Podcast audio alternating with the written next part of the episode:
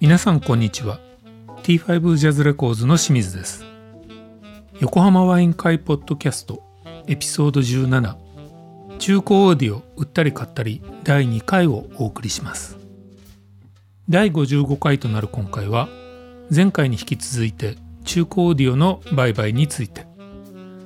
大家さんの経験談から中古機器を買う時のメリットだったり注意点だったり車と似ているよねという話題も。オーディオ機器ばかりでなく昨今はアナログ版も手に入らないやつとかはなかなかの高値がついていて私の持っている某アナログ版も6万円という高値をヤフオクで見て驚いてしまったりこういうのを見て一喜一憂するのも中古機器売買の面白さでしょうか。ではワイン片手に最後までごゆっくりお楽しみください。あのーあとあれですねヤフオクとかにも業者が出してる時もあるんで、ああそうですね確かに。うん、今ずっと見てるのは多分でもあれ値下がんないから多分買えないんですけど、うんえっとその MC の昭和ストランス、うん。それはやっぱり一番安いやつを某メーカーの、うん。まあ、言っちゃっていいかフェーズメーションの一番安いやつを買ってるんですけどうん。そのとにかくすぐ聞きたかったんでもうそれしか買いようがなかったんでそれ買ったんですけど、もう1ランク上に上げたいんだよなと思うとあんまないんですよね、でも MC 昭和ストランクトナスってうん。種類としては。だからでもちょっと上のやつをこう入れチェックしてるんですけど常うにね。ん。なかなかもうちょっとね あと半額ぐらいになってくれないとみたいなさでもね見てるんですずーっと。ずーっとそれねえっと、そうあの有名な販売店が出してるやつなんですよね。だからなかなか下がんないな、でも人気なかったらそのうち下がる。売れなかったらそのうち下げるかなとかね。ああ割とずっと見てるんですよ。今でもアナログ人気だから意外に下がんないんじゃないですか、そうかもしれないですね。あとあれをずっと追っかけてますね。あのあのインシュレータああインシュレーターも。ーインシュレーターちょっとー僕はあの予算の関係でその30キロぐらいあるあのうん。スピーカーを、うん。まあ、3点でインシュレーター乗っけてるんですけど、あの人工石英のあのオーディオリプラスのやつい結構一番ちっちゃいやつ使ってるんですよ。あそうなの。あれそのうち割れるんじゃな割れいかと思ってそうですよね。そう。そでんな30キロ。あの30キロのやつで下がね鉄なんですよしかも、ああそうなんだ、うん、だから割れちゃうんじゃないかと思って。そのスピーカーの底面が鉄なの？そう。ですあのね鉄で浮かしてあって要するにあのスピーカーの下にケーブル端子があるんですよね。おおこれだからねケーブル端子つなぐの死ぬほど大変だったんですよ。本当ですねさっきのこれみたいに折れちゃうかもしれない。そうだから壁にこう立てかけてですね、うんこうやってこう斜めになってこうね、つける大変大変ですよもう。うん。本当に。でもまあ楽しいなとは思うんですけど、うん。でそのインシュレーターのええ。そのさらに下は？まあねえっと普通に床？あそれはねえっと今はねもうクリプ一枚クリプトンのオーディオボードを入れてますね。あオーディオボード、ええ、その前はあのタオックだったんですけどうん。タオックよりももうちょっと柔らかいのにしようかなとあ思って、ーえっと、そのクリプトンのオーディオボードはねヤフオクで買ったような気がするけど、うん。その業者さんが出してる新品でしたね。確か、ううん。んもしかしたらアマゾンで買ったかもしれないな。普通に。だからそれは新品かもしれない数少ない数少ない。数少ないあの ね。新品かもしれないですね、ええ。新品で買ったものはだからあとオーディオラックか。タオックの。ラックは新品で買いました、あーラックねええあとはねさっき言ったようにもう本当に中古が多いんですよね。なるほどね。ええ。僕にオーディオを教えてくれた人がはいうんディレクターさん A&R だったんですけど、うん。あのオーディオファイルで,、うん。で家によく遊びに行ってたんですけど、あのやっぱり数百万以上のものがドドドって並んでるわけ、うん。あでどうやってすごいねって金持ちだなお前どうやって買うのって言ったら「うん。いや中古です」オーディオなんか中古で買わなきゃダメですよみたいな感じだったんで、ああ、ええ。なるほどね、うん、だからそれ以来ねあじゃあ中古でいいんだなと。ああなるほどね。当時はねやっぱオーディオユニオンで中古で買ってましたけどね最初のシステムとか、今の家に引っ越した時のハーベスだとか、まあ、ミュージカルフィデリティだとか、うん。そういうのはねあのオーディオユニオンで買ってましたねユニオンで。なるほどユニオンが親切だったんで。そうですよね。柏店とかにあるやつを「あいあ新宿店持ってきますよ」なんて言われて、うんそれで聞いてみたりなんかして、えー。それで買ったりなんかしたんですけどね。だからまあ最初はねやっぱりお店で買った方が安全だとは思いますけど、うん。ただいろんなものがあとレコードもね割とよく見てるんですけどね、うんうんうんまあ、レコードはね僕はいつも思うんですけど送料が高くてなえるんですよね。うんああ送料がね。あの下手すると倍よりも高かったりす。る わかります。だからちょっとね今もねちょっと欲しいのがあるんですけど、うん。あのそれ自体は安いんですよ。全然売れてないもんだから。なるほど。で普通の版だから。何百円の世界なんですけうど、ん。送料が1500円とか言われちゃうと、うん。ね。そうですね。なんかで行く気にならないんですよ。ね前は U メールかなんかでそうそうそうそうそう遅れたんですよね。うんそうあれななんか U メールの仕様が変わったんでしたっけ、サイズの決まりが。変わっちゃったんですよ。ね。だから安く送れないんですよね安く送れなくなっちゃってるんですよ今だからね。まあアマゾンとかでね新品買ったりするとタイソンのでかい箱に入ってくるから、うん。まあそういうことだからしょうがないよなとは思うんですけどね。だから意外にねアマゾンあのオークションで買いにくいのがねレコードなんですよね。だから普通にだって80サイズになっちゃうってことですもんね。そうなんですよ。宅急便そうなんですよ。のね結局、ええ。でちょっと丁寧に梱包してくれる人だとまたでかくなるんで。そうじゃなくていいんだけどなみたいな感じなんだけど、ねまあでもまあ折れ割れたらししたらねまあまあ。まあそうですね。まああるからあれなんですけどね。ちょっとただヤフオクであと例えばあのモービルフィデリティが作ってるアナログ版みたいのはうん常に見てはいるんですけどね、いつか買いたいなと思って。ただなかなか安くならないですね、えー2万円とかね。ええ45回転版とかね、ああそう、うん出た当初はそんな高くないんですよもちろん、うん。うん。あれプレミアついちゃってる。プレミアついちゃってるんですもうすでに？ええ。えそんなのあるんだ。えあるんですよ。だから。マジですか？ちなみにそれは誰の何のある？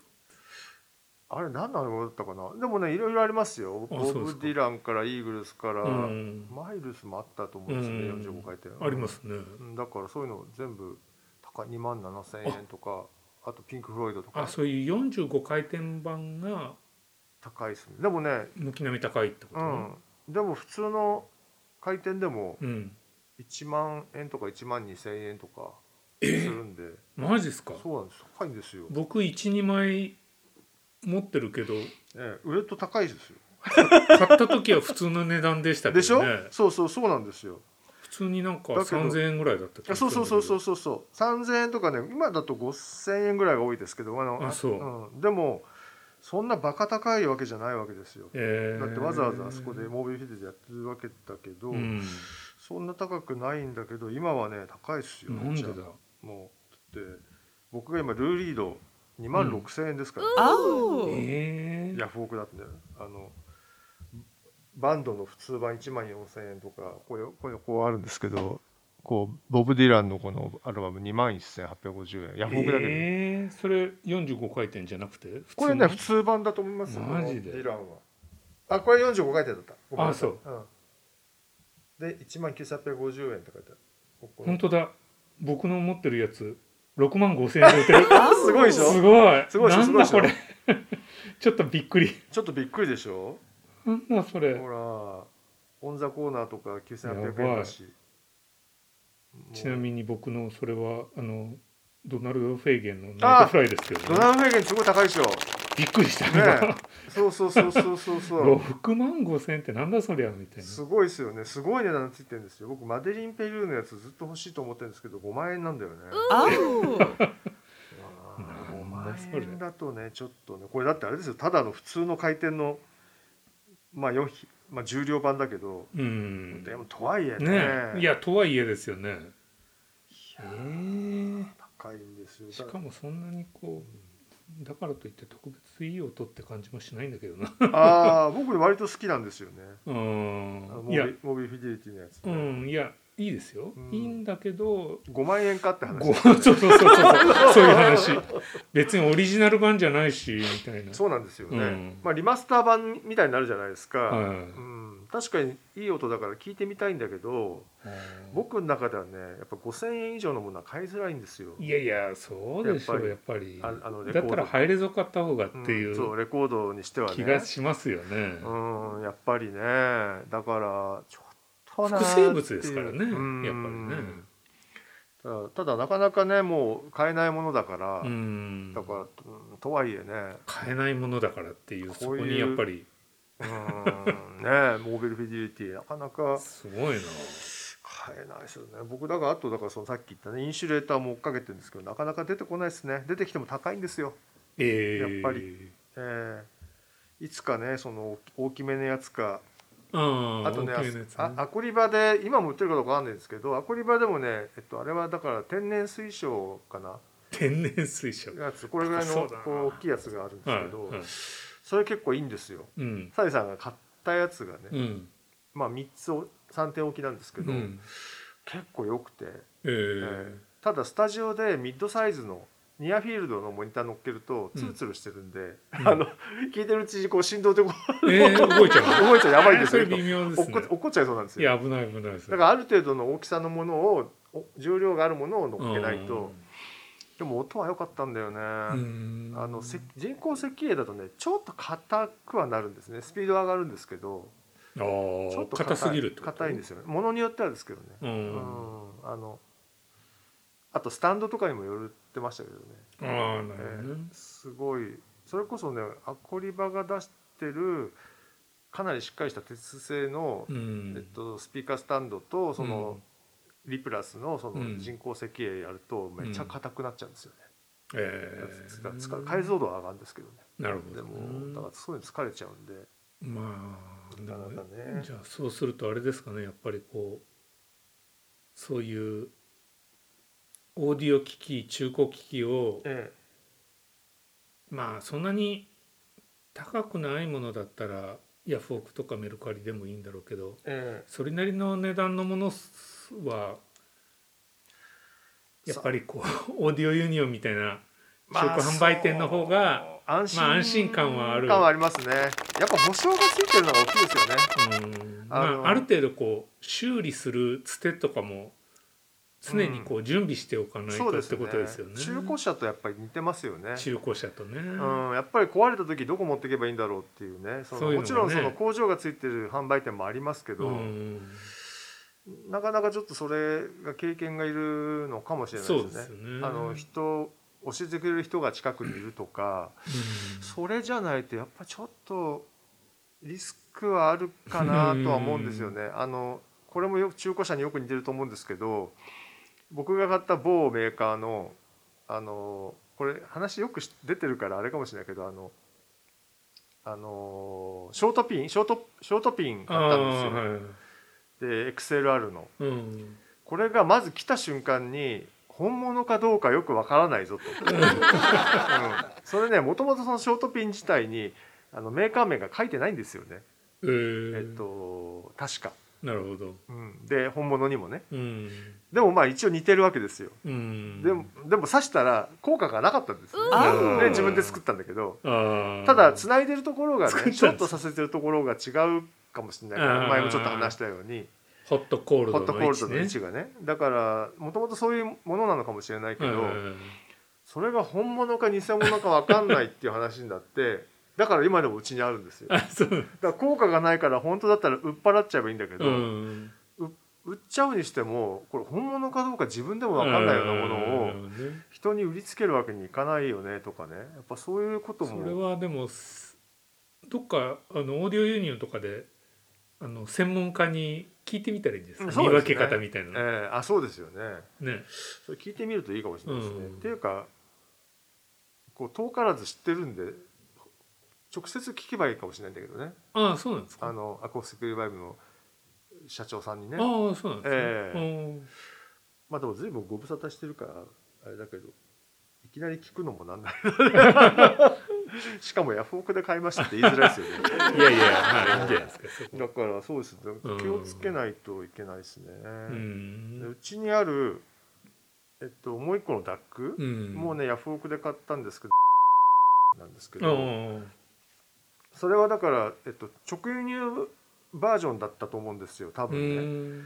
でただマニュアルは日本語でマニュアルついてたのでもついてて、へただあの200ボルト仕様なんだよね、ーそのまま？そのまま来てんですよ、え。ーでもちろんそのなんですか昭圧機もついてきてるんだけど、あまあ、それはそれで使えるんですけど、あうん。さっき壊れたって言ったのがそのなのね。でそうするとやっぱり壊れた時にメーカーに出せないんですよ。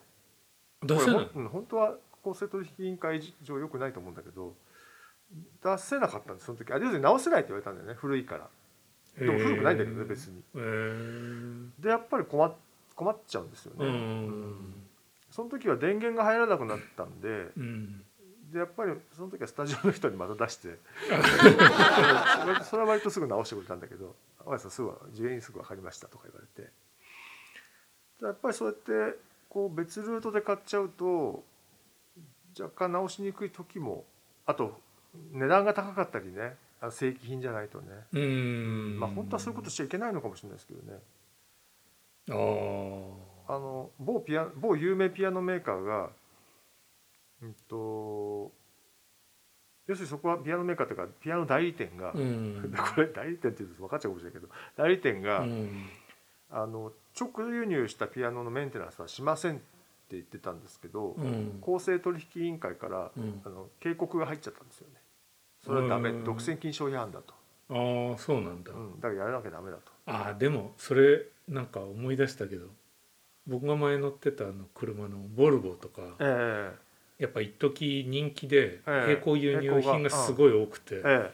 でもやっぱりディーラーにえねえええメンテで入ってくるんだけどえ正規輸入じゃない並行輸入はええ。後回しになりますって言ってましたえねやっぱそうなんですよね。うん。ああただやらないとは言わないけそどう。やらないって言えないはず言えないんですよそういうことなんですね。うんそういうことあ独占禁止法違反になっちゃうんですよね。あだから言えないんだけどやっぱりいろいろちょっと垣根がある場合があまあ差をつけますよねそりゃね確かにね。まあもねともと自分のところから買ってないものね。修理だけ俺のところかよみたいなね。ねまあサービスねプラスあるあなんていうんですかねやっぱり買っていただいたお客様にはそれなりのサービスをうん、優先するっていうのは、まあそれはそれで当たり前のことだとは思うんで、んうんでもできいないって言われちゃうとちょっと痛いですね、できないって言われちゃうと痛いですね、ううん。ん、だからまあそういうのもあるんで、まあ、これ言うといやできなくないですって言われそうなんでちょっと微妙な問題なんで ちょっと分かんないですけど、まあ、そういうことも、まあ、リスクも若干あるかもしれないんで。でもそういえばあれですねそう言われてみるとなんか僕時計とかも好きなんで、ええ。時計もでも大体正規店よりええ。やっぱり並行輸入品の方が安かったりもするので、ええそうですよね。並行輸入品買ったりとかもしたんですけど、えええそこは分け隔てなくねちゃんとメンテしてくれる感じでしたね。えああなるほどね。いいあいいですね。でも最近はねそこはあの並行輸入品の方が高かったりする時代になってきちゃったんで、ええすごい手に入らないから。手に入らないからね。そうそうそう。なるほど。すごいですね。ええ恐ろしい世界ですよ、オーディオはねでもそういうそういえばねその僕なんか古いクレルですけどうん。クレルは今販売代理店が、まあ、あってまず最初、そこに電話したんですよ。うん。そしたらやっぱりその新しいモデルじゃないと、うん。あのノウハウがなくて、まあ、会社がどんどん変わっちゃってるんで修理できないんだけど、うん。そこに教えてもらったんですよそそういえばここで修理しここは修理してくれますよって。あーなるほどそれがねその天草のところでそネットで調べたらすごく良心的な価格で、あの僕も技大家さんに大家さんから聞いてネットで見ましたそうそうそう。僕も何かあったらここ頼もうかな だからそこあもうここにしようと思って、まあ、そこでお世話になることが多いんですけどまあ親切だなと思いましたよね、うん。あのそれはそれで教えていただいてるんで、うん。だからまあそう言ってもそういうこともあるんでね、まあ、一概にまあ大変かどうかはちょっとわからないんですけど、うん。まあ、ただ古いね例えば JBL だとかマーク・レビンソンだとか、うん。マッキントッシュだとかああいうのが不調になっちゃった時まあまあまあまずその、まあ、天草とかのお店もあるし、まあ、うん。いろいろあるんだけど、まあ、やっぱ探さないといけないことになると思うんですよね、うん。古いモデル買っちゃったらね。だからやっぱそこは注意しないとうん。っていうのはありますよね。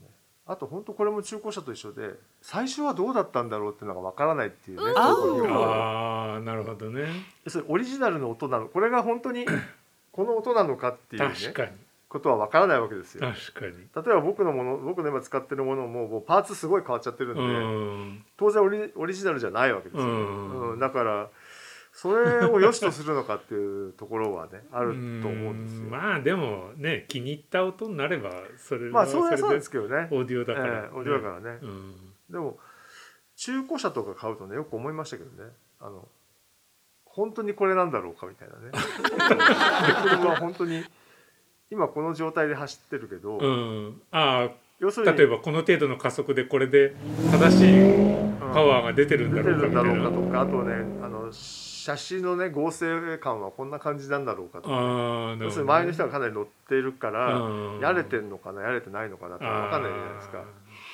だからそういうこう本来の姿はどこにあるんだろうっていうのが分かってるのか分かんないのか機っていうね、械物はやっぱりね経年劣化もあるから何とも言えなないんですよね。ですよね。うん。やっぱり新品で買ってもね10年経てばだいぶやれるだろうし、まあそういうことですよね。うん。うん。ただまあ車もそうですけど、まあ、車に関してはなかなかいろいろ難しいところもあるけど あのこの間ねそのオーディオをちょっとうん。サイズをダウンサイジングしようかと思って、うん。あのプリメインアンプを2つぐらい引いたっていう話をちょっとしたと思うんですけどスペースで。その時のモデルが2000年と2006年ぐらいのモデルだったのかな、うん。でなんとなくいまいちだったんで、うん。ちょろちょろってそんな感じのことしたら、うん。まあ、この年代のモデルはねちょっとっていう話もあったんで まあやっぱりそのデジタルがこうなんていうのかな全盛期になった時のアナログ機材だとか難しいことところもあるし、うん。その前の世代のもので結構味の濃いものも多いんでうね、ん。まあヤフオクとかでそういうのを安く手に入れてさっき言ったはい清水さんが言った音を聞きながらこう自分の電源なるほど。電電源ケーブル変えたりうケーブルんいろいろ変えてみたり置き方変えてみたりしてこうやるのもまあうん。なかなか楽しいとはうん思いますけどね。そうですよね。だから清水さんがなんか使ってるだから MM のうん。あのカートリッジなんかは、うん。まあ、当然昔からあるわけじゃないですか、うん。だからもしかしたら古い機材の方が合うかもしれないですもんね。ああ、うん。そうですね。まあ、わ確かんない。こればっかりは何とも聞いてみないとわからないんで何とも言えないでもですけど。僕の機材もほぼどれも新品で買ったものばっかりですけど僕の場合は。うんうんもうだいぶ使ってるからだいぶそれなりに年季入ってますけど、ですよね。アナログプレイヤーなんてだって多分ね80年代だと思うんですよ。ずっと使ってるからあれだけど。すごいですね。KP1100 っていうねケンウッドのやつはいはいはい多分ね80年代終わりだと思うんだよねなんかその辺のねアナログ機材なかなかい僕が経験してるとなかなかいいんですよね。いや全く壊れたことないんでアナログプレイヤーに関しては。ずーっと使い続けてるんですけど。結構ねコストがかかってる風で、うんで音もね なかなか濃い色がついねて。て、しっかりしてますよねすごい、面白いと思うんですよね。うん、あんなしかもモーターが入っててね駆動するもので壊れないってすごいなと。すごいですよね。確かに。なんだかんだ言ってやっぱ日本製品日本製ク品よりクオリティやっぱ高いですよね。すごなと思って。前使ってただってだからねスピーカー？ロジャースのやつとか、ミュージカルフィデリティもそうだけど、みんなやっぱこうなんだろう。日本の風土に合わないっていうか錆びちゃう。錆びちゃうね。うん。あれ清水さんとこがね海近いからな。あそうそうそう。多分それもね 一つ大きな理由だとそううんですす思でけどね。錆びちゃう。まあ日本湿度高いですしね。スピーカー錆びたのは結構ショックでしたねあれ。スピーカーはあネジが錆びるとかそういうの？いや内部がもう錆びちゃうあ内部が？うんへえ。もうなんか音がちゃんと出なくなっちゃってあ見たら錆錆びてたんだ。そうで開けてみたら錆びてた、でもうねショッキングですね。うん、捨てちゃいましたあそれー忘れちゃった。うんえーあそうなんだ。それはショックですね。かなり腐食してましたね。ああそうなんだ。うん。えーああすごいですねでも。それは今の家で使ってたの？今の家で。ああそう。やっぱりでも潮風の影響とかあるのかな？まあやっぱり天気のいい日とかね全部窓開け放してこう空気通したりするからやっぱりえ潮風が入ってんでしょうねうん。気づかないうちに、ですよね。すごいそれはすごいですね。まあ僕のとこはそうですよ。錆びたっていうのはまあ錆びてるっていうか。まあ、湿気もねうん。あると思うんですけど日本ってやっぱそうですね。りイギリスもでも湿気は多そうだけどね。雨雨ばっかですから。ね。ね僕のプレルクレルのパワーアンプとかもう鉄の塊みたいなんでうん。あの錆びてんだか汚れてんだかよく分かんないことねなっても天板とかなってるけどね。オーディオもでもきっと湿気は割と大敵ですよねきっとだと思いますよ。精密機械だから、ねうん。よくあのカメラ用品とかね。ああそうみんなレンズとかやっぱちゃんとこう防湿機みたいなやつに入れるじゃないですすかもんね。マイクとかと一緒でね、うん、あれそうですよね。あマイクもそういうのにしまったりするんですか？ええ、マイクは基本的にそういうのにしまいますね、えー。あの5パーとかはしまわないとこが多いですけど、うん。5パーとか5ナーとか、え高級マイクはほとんど全部乾燥あ。ボックスに入れますね。あやっぱそうなんですね、ええ。まあ、あれカメラレンズケースだと思うんですけどね、ああなるほどね、ええ、そういうの買ってあって必ず入れないとやっぱ、うん。あのかびちゃったりするんですよ。マイクは特にねこう息がねそうなんですよ。吹きかかるか息がらね吹きかかるからね非常にいろいろ問題が多くなる確かにんですよね。確かに特そうボーカルマイクはやっぱりね、うん。なんか。でなかなかね掃除できない。そうですね。もうついてる風防以外はね掃除はできないんでなかなか汚いんですよ。これねそう大変なんでですすよ、ええ。そうですね。トラブル起きがち、うんうんうん、あやっぱりでも日本のまあコンソールもそうですけど、うん。うんあの状態はあんま良くないですね。海外に比べたら、ですよね。特にアメリカに比べたらね、うん。それはやっぱり湿度が大きいとア思うんですよ。メリカは乾燥してるからな、え。ひたすら。アメリカの機材はね状態がいいのはね乾燥してるからだ絶対そうですよね。だって扱いがいいと思えないし、うん。それは間日本違いない。の機材マイクはねヴィンテージマイクは結構危ないですよね、ううん。んやっぱりきちんとメンテナンスされてないものはやっぱりすごい傷んでるものが多くうて、んあのそう某スタジオの4級とかあんまりいい音しないですもんね。多分状態がやっぱり下手ってうん。ってるんだろうなと思うんですけど、なるほまあ、ある程度は仕方がないのかなってどねいう感じもしますね、うん。うん。レンタル屋さんとかはそういうこと突っ込まれるとお金もらえなくなっちゃうんでかなりしっかりメンテナンスして 乾燥ボックスにしっかり保管してますけど。なるほどねそれでも貸し出す時に貸し出した側で何されるか分かんないじゃないですか。どういう環境で使われるか確にね。どんなスタジオなのか。はいはいはい。まあ、もちろん外では使わないと思うんですけど、うん。そういう高いチューブマイクうはね、ん。まあちょっとハラハラすると思います、ねうん。僕僕もね借りるとちょっとハラハラしますね。あ壊しちゃったらどうしようっていう感じ。ね。壊しちゃったらっていうか調子悪くしちゃったらどうしようっていうのがあるんで。確かに。ちょっとドキドキしますけ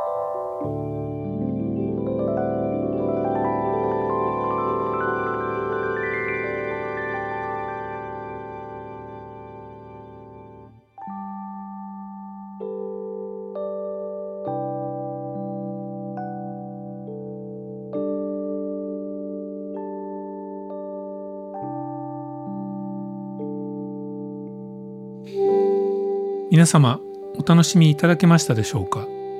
近いうちにエピソード17中古オーディオ売ったり買ったり第3回もお送りしたいと思いますのでぜひお聴きください。